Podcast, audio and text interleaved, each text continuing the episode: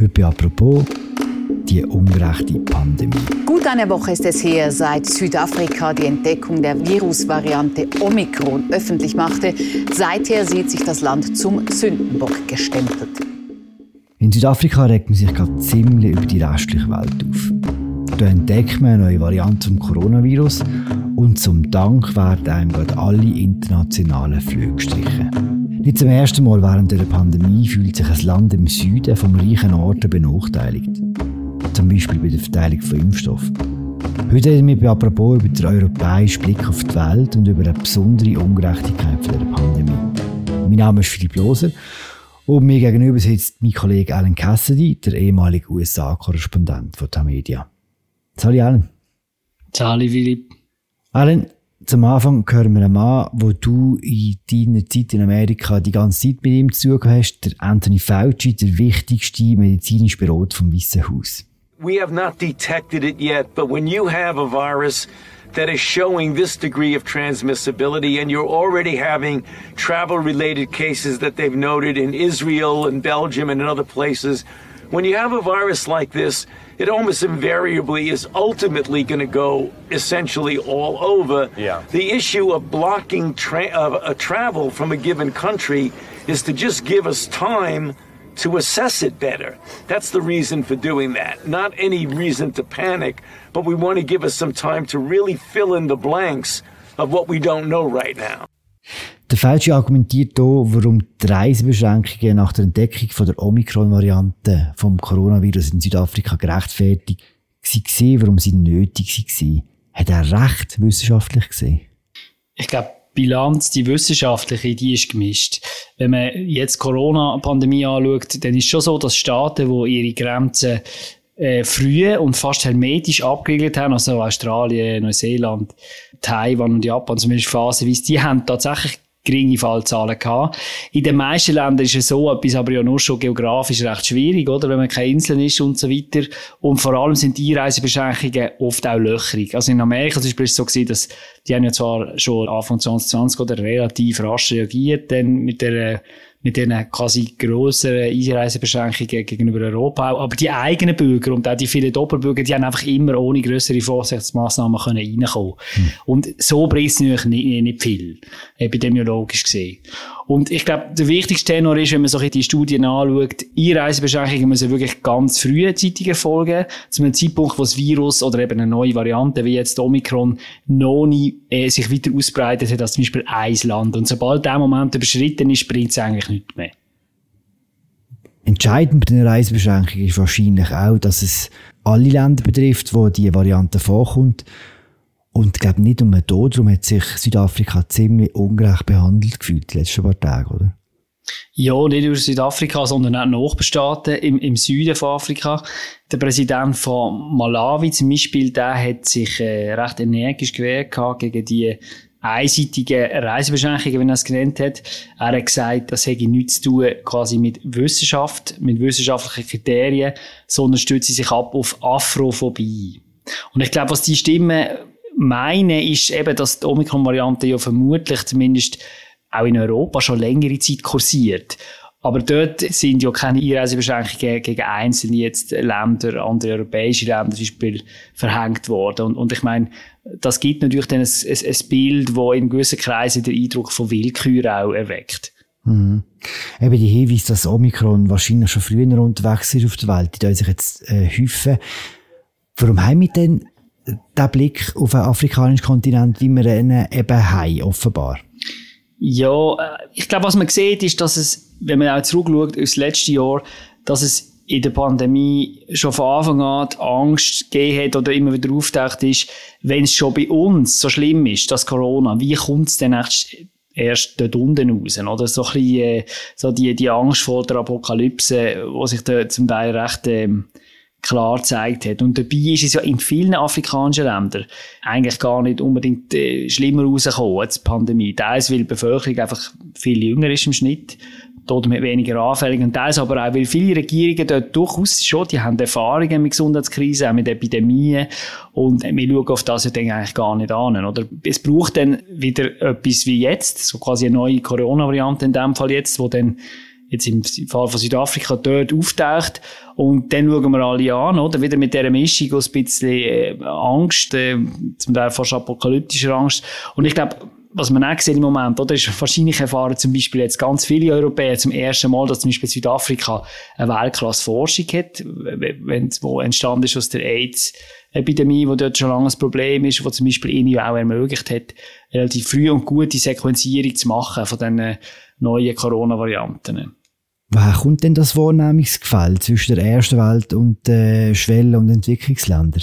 Ja, ich glaube, es ist relativ simpel. Wenn die Katastrophe schon daheim ist, quasi jetzt aus unserer Sicht, dann haben wir ja gar keine Kapazität, sich mit der Situation nebeneinander zu befassen. Und, und eben, dann ist auch der Blick ein bisschen verengt. Ich denke, das ist relativ natürlich. Hm. Also, wo, wo, wo sieht man es denn genau? Wir beschäftigen uns jetzt ja in Europa, in der Schweiz schon, schon Wochen, Monate fast mit dem Booster, oder? Zu Recht wahrscheinlich auch, aus epidemiologischen Gründen. Aber was dabei wirklich jetzt extrem den Hintergrund gerückt ist, ist, dass der Rest der Welt ja eigentlich in grossen Gegenden, grossen Gebieten nicht einmal eine Grundimmunisierung bekommen, dass die Leute dort nicht einmal eine Erstimpfung bekommen haben. Und das ja, obwohl wir eigentlich schon alle wissen, seit dem Anfang der Pandemie, dass sie nicht wieder aufhören und dass es immer wieder neue Mutationen, Virusmutationen wie solange nicht halt weltweit auch äh, ein Virus eindämmt ist. Wir wissen das, aber wir verdrängen es und eben beschäftigen uns sehr, sehr, sehr mit uns selber und sind dann überrascht, wenn dann wieder irgendwo neu eine neue Mutation auftaucht. Das ist ein bisschen das Grundgefühl von dieser Pandemie wahrscheinlich. Auch ein neues Grundgefühl, dass, dass man ganz häufig das Gefühl hat, wir gegen alle anderen. Und das wir ist äh, in jedem Land wieder anders definiert, logischerweise. Das haben wir schon ganz am Anfang gesehen, wo das Coronavirus umgegangen ist, zum Beispiel auch in Amerika. Wir hören schnell rein, wie der damalige Präsident Donald Trump gefragt wird, warum er das Virus eigentlich immer noch Chinese Virus nennt. Why do you keep calling this the Chinese virus? There are reports of dozens of incidents of bias against Chinese Americans in this country. Your own aide, Secretary Azar, says he does not use this term. He says ethnicity does not cause the virus. Why do you keep using this? A lot of people say it's China. racist. It's not racist at all. No, not at all. It comes from China. That's why. It comes from China. I want to be accurate. Yeah, please, John. Please. Sag Alan, warum hat er das Chinese Virus genannt? Ja, der Trump hat ja damals sehr offensichtlich versucht, das Virus als Angriff von China auf den Rest der Welt anzustellen, vor allem als Angriff auf die USA. Und im Trump seiner Erzählung hätten sich das auch vermischt, oder, mit der in, in vielen Kreisen verbreiteten These, dass das Virus, dass es eine Folge von einem Unfall in einem chinesischen Labor für Chemiewaffen zum Beispiel, oder eben nicht mal ein Unfall, sondern zum Teil auch, dass das gezielt von den Chinesen auf die Amerikaner losgelassen worden sei. Und ich glaube, das grössere Bild politisch ist gesehen, dass der Trump das schon eingesetzt hat, oder versucht hat, das einzusetzen, die Rede vom Chinese Virus, um vom Versagen auch von der eigenen Regierung abzulenken, wo ja wirklich gerade am Anfang der Pandemie ziemlich deutlich ist gewesen. Und äh, dann ist er noch im Wahlkampf gewesen, natürlich, oder, letztes Jahr. Das hat das wahrscheinlich noch, noch, noch, mehr bestärkt, die Rhetorik. Ja, ich glaube, äh, es war sein Versuch gewesen, das so zu richten, aber wirklich hängen bleiben ist es, auch nicht. Mhm. Es ist so der amerikanische Blick, also der Rechtsaußenblick aus Amerika auf, auf das Virus gewesen. Wenn wir wieder zurück nach Europa gehen, ist ja auch so, dass wir hier leben und einen europäischen Blick auf die Pandemie haben. Kannst du mir sagen, wie finden wir die richtige Balance zwischen dem Blick, dem europäischen Blick auf die Welt und oft auch als arrogant empfundenen Eurozentrismus? Ja, ich glaube, dass äh, eine Schweizer Öffentlichkeit Schweizer Regierung, eine europäische Öffentlichkeit und eine europäische Regierung, dass die auch eine globale Pandemie wie die jetzige quasi durch die eigene Brille anschauen und im eigenen Interesse behandeln, das ist unvermeidlich. Und ich glaube auch nicht auch nicht verwerflich an sich, oder? Das ist, das ist logisch. Gerade äh, auch eine Regierung, die muss zuerst äh, quasi zu sich selber schauen, in dem Sinn, oder zu, zum eigenen Land. Aber ich glaube, wenn man es ein bisschen grösser fasst, deine Frage, oder? Ich glaube, der Übergang zum, zum Eurozentrismus, der passiert dann dort, wo quasi Europa quasi als einzig aktiv Gestalter von der Weltgeschichte angeschaut wird, wie das einmal ein, Historiker, der Robert Marx, mal geschrieben hat. Also quasi so Europa, oder? Ist, ist Zentrum der Rest ist einfach Peripherie. Nur wir Europäer sind in der Lage, irgendwie eine Modernisierung zu machen.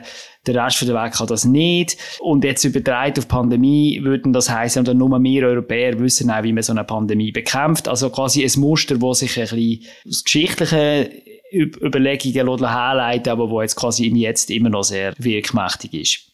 Ursprung von diesem Denken ist wahrscheinlich im Kolonialismus. Und lustigerweise haben wir Schweizer das Gefühl, wir wüssten am besten, wie man eine Pandemie bekämpft. Aber wir jetzt im Gegensatz zu anderen europäischen Ländern haben keine Kolonie gehabt. Warum haben denn wir auch diesen Kolonialblick? Ja gut, die Schweiz als Land hat, das ist ja, hat keine Kolonie gehabt, aber Schweizer Unternehmen sind in das globale Handelssystem äh, schon früh eingebunden gewesen, stark eingebunden gewesen. Es gibt ja auch viele Schweizer Unternehmerfamilien, die sich am Sklavenhandel zum Beispiel bereichert haben. Ich glaube nicht, dass wir, was unseren Blick angeht auf die Welt, jetzt uns grundlegend unterscheiden. Also natürlich ist die Schweizer Erfahrung eine andere, aber ich glaube in dem Sinne kein Sonderfall, dass es auch hier, das, was wir vorher darüber geredet haben, das gibt es auch bei uns, oder? Da unterscheiden wir uns nicht wahnsinnig. Vor allem sind wir wirklich sehr europäisch. Wir können auch sehr gut Sachen ausblenden, so wie auch unsere Nachbarländer wir schwätzen wirklich Tage und Wochen lang über unsere Boosterimpfung, über die Impfkampagne überhaupt und blenden dann gleichzeitig aus, dass eben in anderen Ländern der Welt gar kein Impfstoff vorhanden ist, zum Beispiel, oder? Ja, das stimmt. Wir hatten die Debatte schon ein bisschen gehabt, oder? Ich glaube, vor allem letztes Jahr, würde ich sagen. Aber in der Zwischenzeit ist das wieder in den Hintergrund getreten. Und dabei Tatsache ist einfach, dass reiche Staaten, europäische Staaten haben viel einfacher haben es viel einfacher gehabt, grosse Mengen von auch sehr gutem Impfstoff anzukommen. Sie haben ihn gehortet über Monate, sie machen es immer noch. Und wenn sie sich zum Beispiel dann an der COVAX-Initiative beteiligen, wo ja das, das ist das internationale Projekt, oder unter anderem von der WHO unterstützt, wo ja für eine weltweit faire Verteilung sorgen. Wenn sie sich, also wenn die Länder sich an so etwas beteiligen, dann ist es dann oft, wenn man schaut, bei den Impfstoffen, die sie selber gar nicht einsetzen wollen, also zum Beispiel AstraZeneca, wo ja ich glaube, in keinem europäischen Land mehr jetzt eingesetzt wird. Ja, also die Impfverteilung ist, ist ja schon länger ein Problem. Was ich aber auch finde, ist, der Diagnose, oder? Es ist halt auch dann wieder ein bisschen europäisch-westliches Muster, dass man quasi sagt, ja, okay, alles, was jetzt afrikanische Länder nicht anbekommen haben, ist quasi nur eine Folge vom Handeln vom Westen. Es gibt ja schon auch noch andere Gründe für das. Also unsere Afrika-Korrespondent beim Dagi, der hat kürzlich das schöne ausdröselt, wo er geschrieben hat, eben, zum Beispiel in Subsahara-Afrika ist nicht mal 5% der Menschen geimpft. Demokratische Republik Kongo nicht einmal 1%. Und das haben ja schon andere Gründe. Korrupte Regierungen, Fake News, Aberglauben. Aber klar, das Hauptproblem sind die fehlenden Impfstoffe. Immer noch. Weiss man eigentlich, wenn die Länder den fehlenden Impfstoff bekommen irgendwann? Also sie sind ja noch, noch dran zu besorgen, das schon. Und glaube, die Frage ist eigentlich, von welchen Impfstoffen wir reden. Es ist für die Länder immer noch einfacher, an quasi da die, die zweiklassigeren Impfstoffe anzukommen, als an die mRNA-Impfstoffe, die wir im Westen quasi verimpfen. Es laufen jetzt in der Welt Handelsorganisation der WTO laufen Verhandlungen, was genau um das soll gehen, oder? Wo quasi Forderung im Raum steht, dass dass die Impfpatente freigegeben werden sollen, damit die Länder rascher sollen können eigene äh, also quasi mal Eingang auch können so Impfstoff beschaffen, aber wie das auskommt, das ist äh, noch völlig offen. Das ist wie eine andere Facette von dieser ganzen Ungerechtigkeits- oder Gerechtigkeitsdebatte, das mit diesen Patenten. Kannst du uns dann erklären, was so der Gedanke dahinter ist und eben, äh, wie weit man in diesem Prozess jetzt ist? Also wenn man Vertreter von ärmeren Staaten und auch NGOs, die sich für das einsetzen, wenn man denen zulässt, dann sagen sie halt, dass wenn die Impfpatente freigegeben werden, dass es wirklich wird eine Art Booster geben für die Länder, um sich überhaupt eine Grundimmunisierung können zu besorgen. Oder dass das hat wirklich der fehlende Impfstoff, dass es für das würde etwas nützen. Aber der Punkt ist ein bisschen, und da gibt es auch wieder einen Schweizer Bezug, dass sich halt die reicheren Länder, die, die auch Standard sind von Pharmaunternehmen, dass die das äh, in der WTO, in der Welthandelsorganisation blockieren. Und zwar auch mit dem Argument, dass sie, also der Schweizer Vertreter bei der WTO, äh, der, der argumentiert, äh, dass er Freigabe von diesen Impfpatenten, dass sie bis heute keine einzige zusätzliche Impfdosis generiert hat. Die will eben, man hat nur die Impfungen, weil der bestehende Prozess, also quasi der Schutz von, von geistigem Eigentum, wo die Hersteller haben von diesen Impfstoffen, dass das Grundlage war, dass man überhaupt so wie gekommen ist und dass auch Zusammenarbeit zwischen den Herstellern und den Staaten, dass die funktionieren, dass man eigentlich quasi das Erfolgsmodell hat und, und dass man das auch würde gefährden, wenn man jetzt quasi würde all die Patente einfach freigeben. Das ist das Argument von den quasi reicheren Staaten. Und was sich jetzt so durchsetzt, ist, ist eigentlich ist noch ein bisschen offen, aber ich glaube, es ist auch ein bisschen offensichtlich, dass dass die reichen Länder am längeren Hebel sitzen. Hm, wie so oft. Ich glaube, das ist wie auch eine Erkenntnis der Pandemie, die banale Erkenntnis, dass sich bestehende Unterschiede vergrößern durch, durch, so eine, durch so ein Virus. Und die andere Wort ist, glaube dass sich so eine globale Ungerechtigkeit nicht wirklich ändern oder? Ja, also im Kleinen wird das sicher versucht, aber ich glaube, die Pandemie hat halt schon gezeigt, dass in so einer Krise die Rückbesinnung aufs Nationale, die passiert viel, viel schneller, glaube ich, als man, als man das vielleicht vermutet hat, wo, wo wir noch in Zeiten gelebt haben, wo ein sorgenfreier sind, oder? Also, es hat schon zum Teil einen recht auch raschen Rückbau, ein informeller zumindest stattgefunden von auch internationaler Kooperation, oder? Ich glaube, das haben wir alle gesehen jetzt in den letzten bald zwei Jahren. Und, ähm, ich weiß auch nicht, ob sich das so rasch ändert. Siehst du irgendwelche Anzeichen, dass dann wieder in die andere Richtung kommt, wenn denn mal die Pandemie irgendwann vorbei ist? In vielen Ecken, in Fachkreisen, aber auch in Regierungen, ist die Sicht, dass man in der nächsten Pandemie einfach schneller und enger muss zusammenarbeiten muss. Auch was die Identifizierung betrifft, eben, man muss schneller wissen, wo kommt das Virus her, wie ist es entstanden und wie koordiniert man auch die Aktivitäten dagegen. Und ich glaube, etwas Gutes dieser Pandemie ist, glaube schon gewesen, wie schnell, man hat das jetzt auch wieder bei Omikron gesehen, wie schnell äh, wissenschaftliche Daten austauscht werden. Also die globale Forschungscommunity, die ist stark zusammengewachsen in der Pandemie. Und das ist, denke ich, etwas, wo man wahrscheinlich wird versuchen, dass man nicht mehr hinter das zurückgeht. Und in dem Sinn könnte das wahrscheinlich dann auch für in Zukunft recht etwas helfen. Hast du jetzt wirklich von der nächsten Pandemie geschwätzt, Alan? Oh Gott. Das ist der, die hoffnungsfrohe Botschaft zum Schluss. Das ist das Ende, aber es kommt dann die nächste.